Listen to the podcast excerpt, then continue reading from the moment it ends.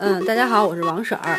大家好，我就不自我介绍了，大家都知道我是谁了吧？你哪有那么红啊？天哪，我很红。嗯，然后今天我们给大家讲一个就是特别有正义感的话题，就叫电信诈骗。嗯嗯，因为因为我就给大家简简简单介绍一下故事背景啊，就是我跟金婶儿前段时间不是去韩国吗？（括弧你们到底要说韩国多少啊？因为一般我们都不去大城市旅游。对我们好不容易去了发达国家。对，嗯，不不开玩笑了，就是确实是这件事儿。然后我跟金婶儿呢，就属于挺懒的，或者是有点忙嘛。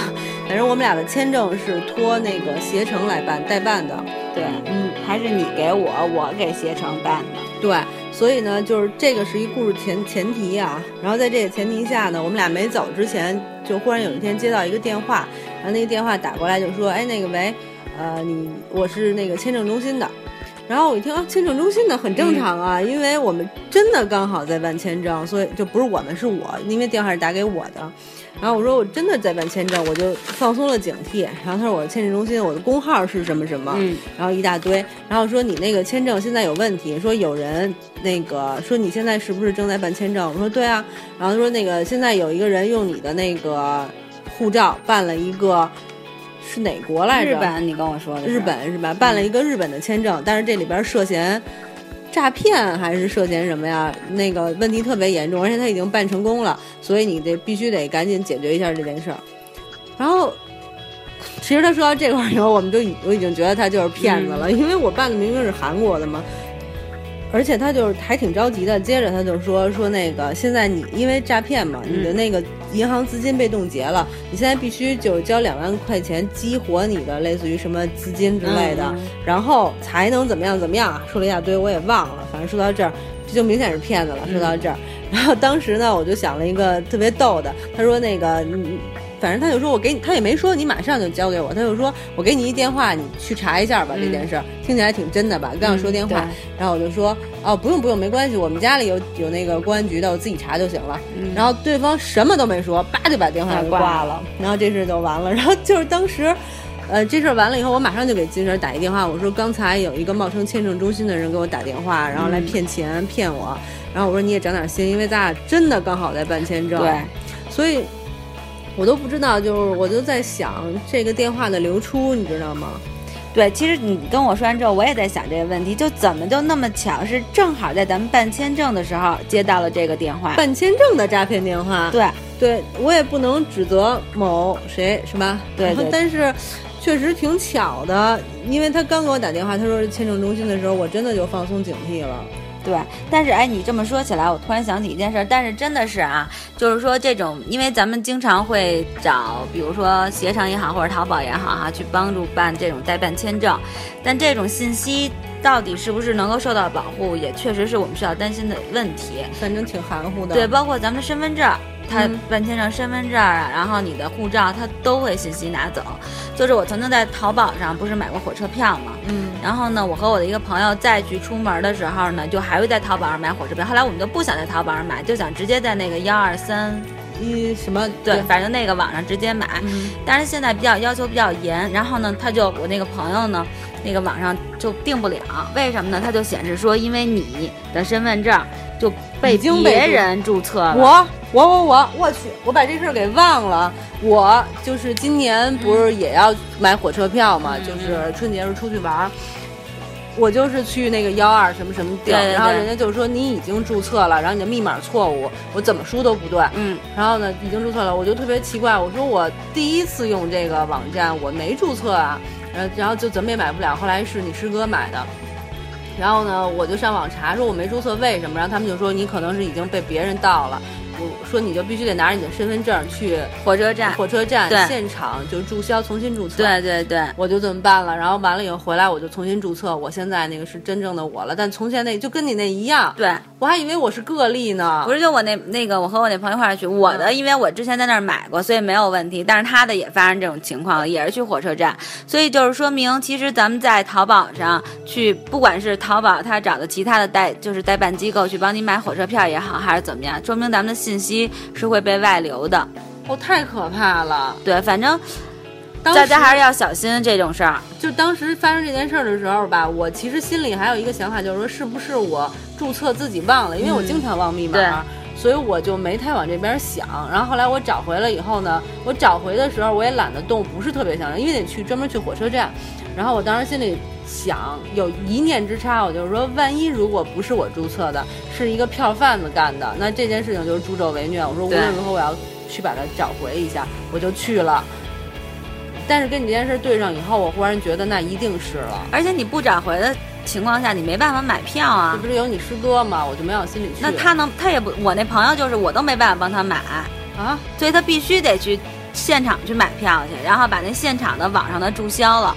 那他他可以给我买。那我不知道为什么，反正他那就不行，就是我都没法在网上给他买，所以呢，他去现场把那个现场买的票，然后把那个在网上的重新申请注册取消，哦反正太可怕了，挺危险的。对对对，哎呀，说到电信诈骗，然后说到这个信息外露，我确实挺有感受的。然后那个，反正说到信息外露了，干脆我再把另一件事给大家讲讲吧。就是有一次我从淘宝买了一个大概四十多块钱的什么东西，我不记得了，但是什么东西来着，真是想不起来了。反正就就买。然后有一天我在地铁里边然后就收到一个电话，说：“哎，你你好，我是淘宝店的什么什么店的。”然后我也其实你瞎买东西，你也不知道它是什么店。对他说你在我们店里买了一个多少多少钱的什么东西。我一听啊，是我最近确实买了这么多钱的一个东西。他说你呢是我们店庆中奖了，然后你就是给你一个类似于什么号，或者也不是让我配合他们干点什么事儿，然后就给我把那个奖邮过来，好像是嗯要我地址，也不是怎么着的。但是呢，我这人就属于不爱占便宜，又特别懒。我在地铁里，我还得挂了电话，然后灯什么的，我就犯懒。我说算了，你送我这东西我不要了，然后我就挂了。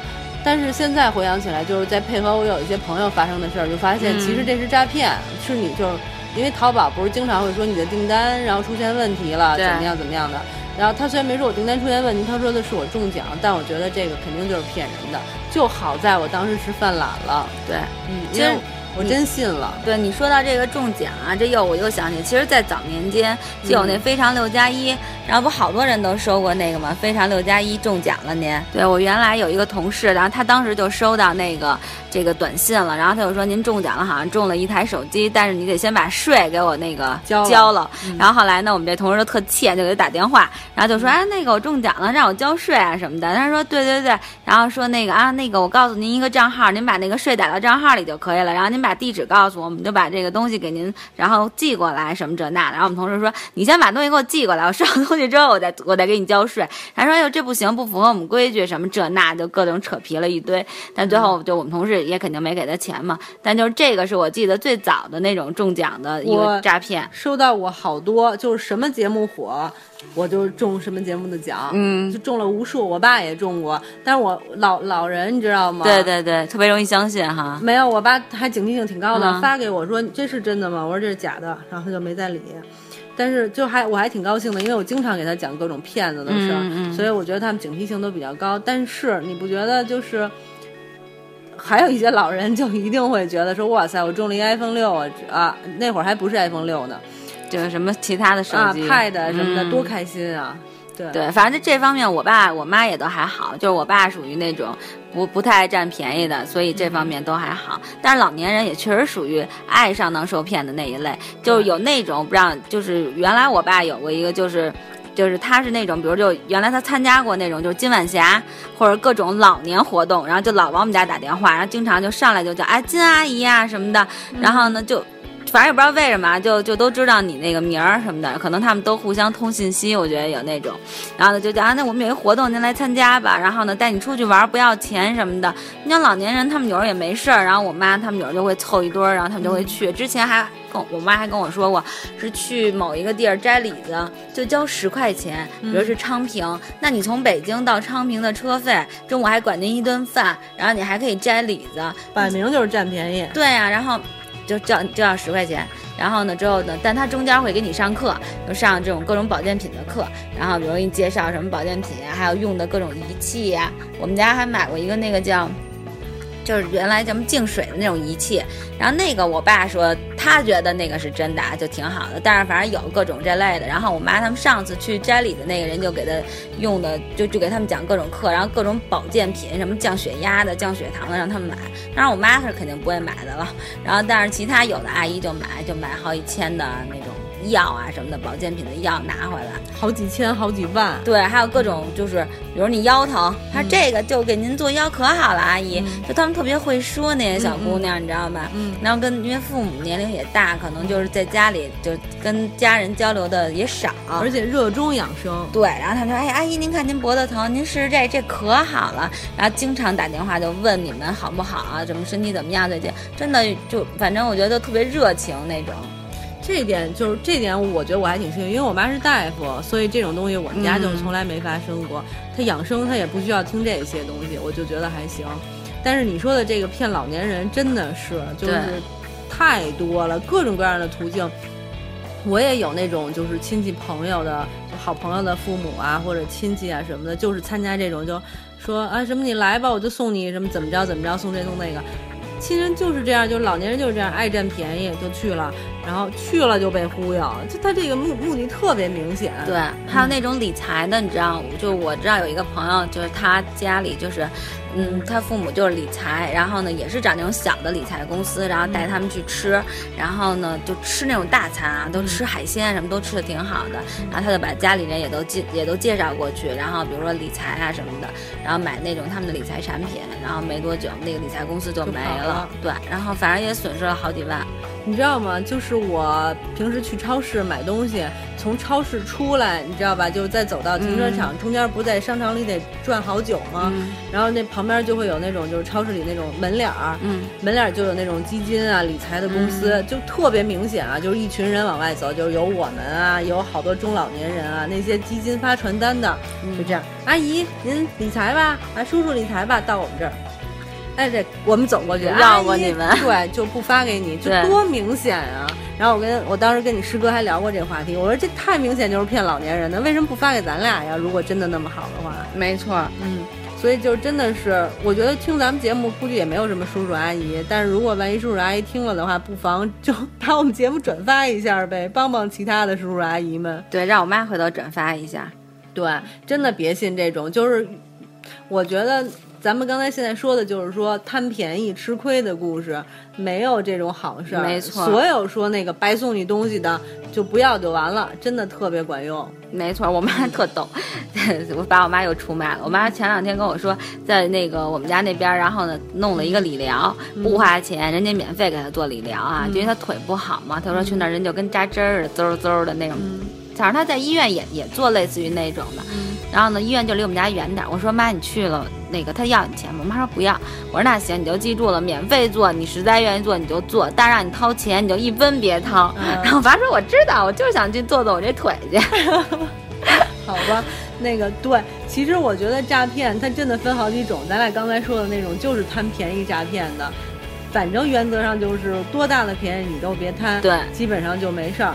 然后咱们现在说这是贪便宜的，然后马上我想说的就是另一种恐吓型诈骗啊，对吧？就是恐吓型诈骗，你知道是哪种吗？就是比如说你经常会接到电话说那个，哎，我是法院的，我是公安局的，那个现在你有一个什么什么事儿，或者说你现在涉嫌一起什么诈骗什么的，类似这种，就是这样啊，然后把你吓住了，然后再进一步的骗你，就是这样。没错，之前我妈就接到过一个人说，哎。那个你们家谁谁谁啊，就金某某，现在那个出事儿了，然后那个被关到公安局去了。你待会儿那个看就准备钱或者怎么着，你们家来人。后来我妈当时还有点吓一跳，然后就问我爸说，然后就挂电话了。然后我妈立马就跟我爸说，哎呀。那个刚对刚来电话说你闺女出事儿去公安局了怎么着的？我爸还比较镇定的，毕竟有过一些经经 经历嘛，人生经历。对，然后说不可能，他都不在北京。嗯，还说甭理他。然后呢，过一天就就没事了。然后我妈晚上给我打电话说你在那儿怎么怎么着？就咱咱们出去玩吧。然后我说还挺好的，没事儿什么这那，也就过去了。哎，真的是哎。不过你有没有想过，他可能也是一个几率问题，就刚巧赶上你，对，你出去了，对不对？有可能。那个像这种电话我们都没收到过，但短信我收到过，什么我是你儿子，然后我那个什么嫖娼被抓了之类的，快点来赎我什么的。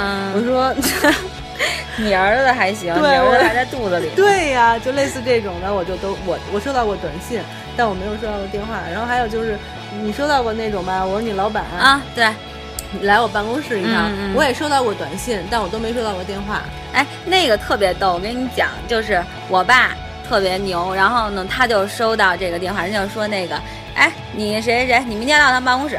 我爸说你是谁呀、然后那人说我你都不知道啊，我说你上级。然后我爸说我我都退休好长时间，哪来的上级啊？然后那人说那你那个。上班的时候跟谁好啊？你来趟办公室，赶紧的。什么？我爸说什么事儿啊？你退休的事儿什么的。我爸后来我爸说，我呀真去不了了，我现在退休躺家里动不了，谁来抬我去啊？然后那人一听，叭就挂了电话了。他懒得跟你废话了。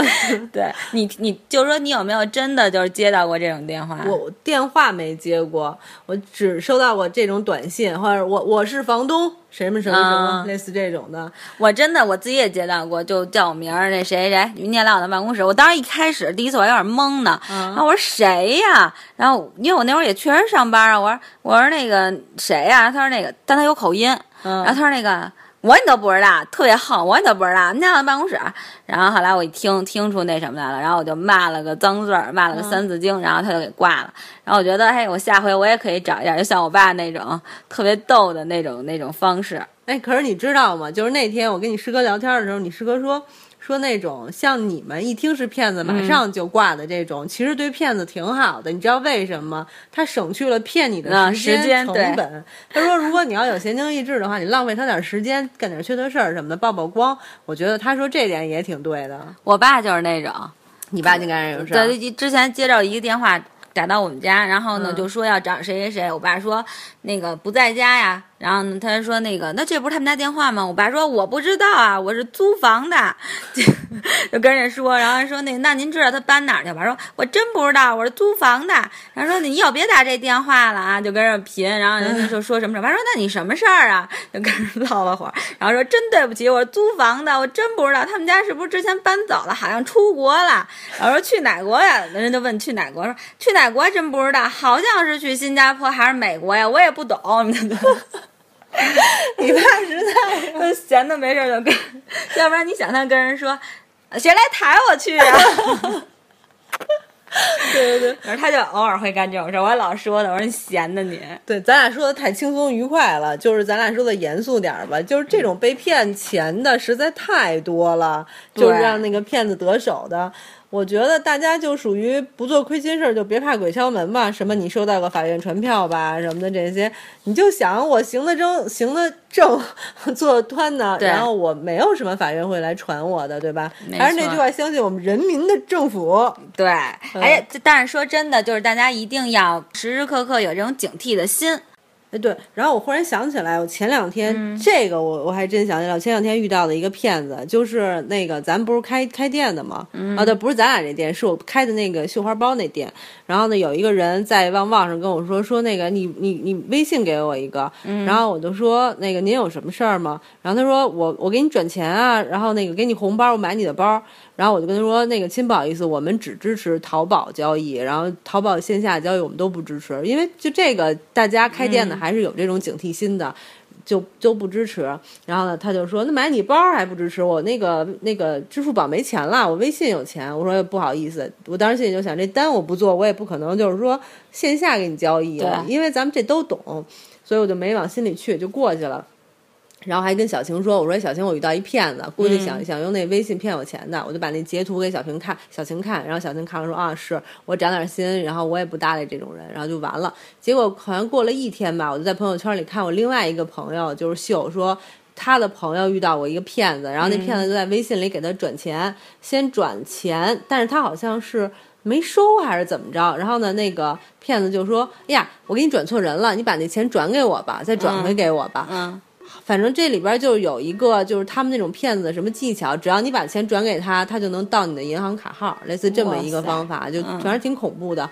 然后就完了，呃，我就把这两，我就忽然想到这件事儿了。反正我不知道他们之间到底有没有联系，我就把这件事情发到朋友圈了。我说大家都警惕一下吧，反正微信朋友圈转钱，莫名其妙的人给你转钱，或者让你给人转回去的那个，你也别要，也别收。对，嗯，反正这个好像又回到咱们俩那种不占便宜的那个主题上去了。对，嗯，对，就不要贪图便宜嘛。对，反正关于电信诈骗的方法真是多种多样。我们俩总结来总结去，差不多怎么说呀？就是也总结不全，因为骗子的手段真的是花样百出，而且日益更新。对，我觉得挺难的。就是大家反正就秉承着两点：不占便宜，还有一个就是说问心无愧，基本上就能预防骗子。你要再说其他的，真的是没有什么没有什么可说的了。骗子就占你这两个心理。对，而且我提醒大家一点，就是比如好多银行或者短信发给你们一个链接，嗯，然后让你就点点击这个链接，这银行那个吧，反正我不知道哪个银行，但反正这个大家一定要小心，就是。我一般情况下我不会点，因为之前我爸点了一个，就从银行发点了，然后，但是他是说确实就是那银行的没有问题，但是我就跟他说你千万不要点这些东西，不知道它里边会不会有这些木马程序啊什么的，就把你自己的这种账号密码什么的给你盗了。对对对，我觉得你说的对，虽然说这些技术方面我们不太懂，可是我觉得基本上原则就是说别人给你发的各种广告带链接的，你如果真的特别感兴趣的话，你用它的正规。的软件 A P P，比如说你收到一个银行发来的，对，你就去那个银行的 A P P 上，然后自己去搜，你肯定能。如果它真的有这个活动的话，你一定能搜得到。所以就不要顺着链接往前走。没错，嗯，还有就是，比如原来不是有那种发照片的吗？这就是亏心事那段了，就是你没跟别人拍艳照，你就别，你就不会害怕。对，经常他们就说这是你吗？什么的那种，你说啊，那那是我吗？你就会点。然后你要说哈，肯定不是我呀，那你就不会点了。对，还有就是淘宝店，我昨天还收到一个，就是淘宝店说他们那儿店有什么什么活动，然后。但我也没有点那个链接，我就直接走去我的那个淘宝对去找的，因为我确实也在他们家买过东西。对我一般就是这种方法，如果那个经常能收到淘宝店的广告，我就就是说，如果我真的感兴趣的话，我就直接去他们店里看了。对对对，嗯，反正这些就是我们防骗的一些基本的技巧。没错，嗯，不过我觉得现在这社会真的挺危险的。你知道，就是自从我买完房啊，然后买完车呀，就尤其是买房，你你现在是在炫富吗？哎呦，我我其实是想说中介这件事儿啊，那你就直接说中介，还有说买这买那。待会儿你再没说买个别墅，操！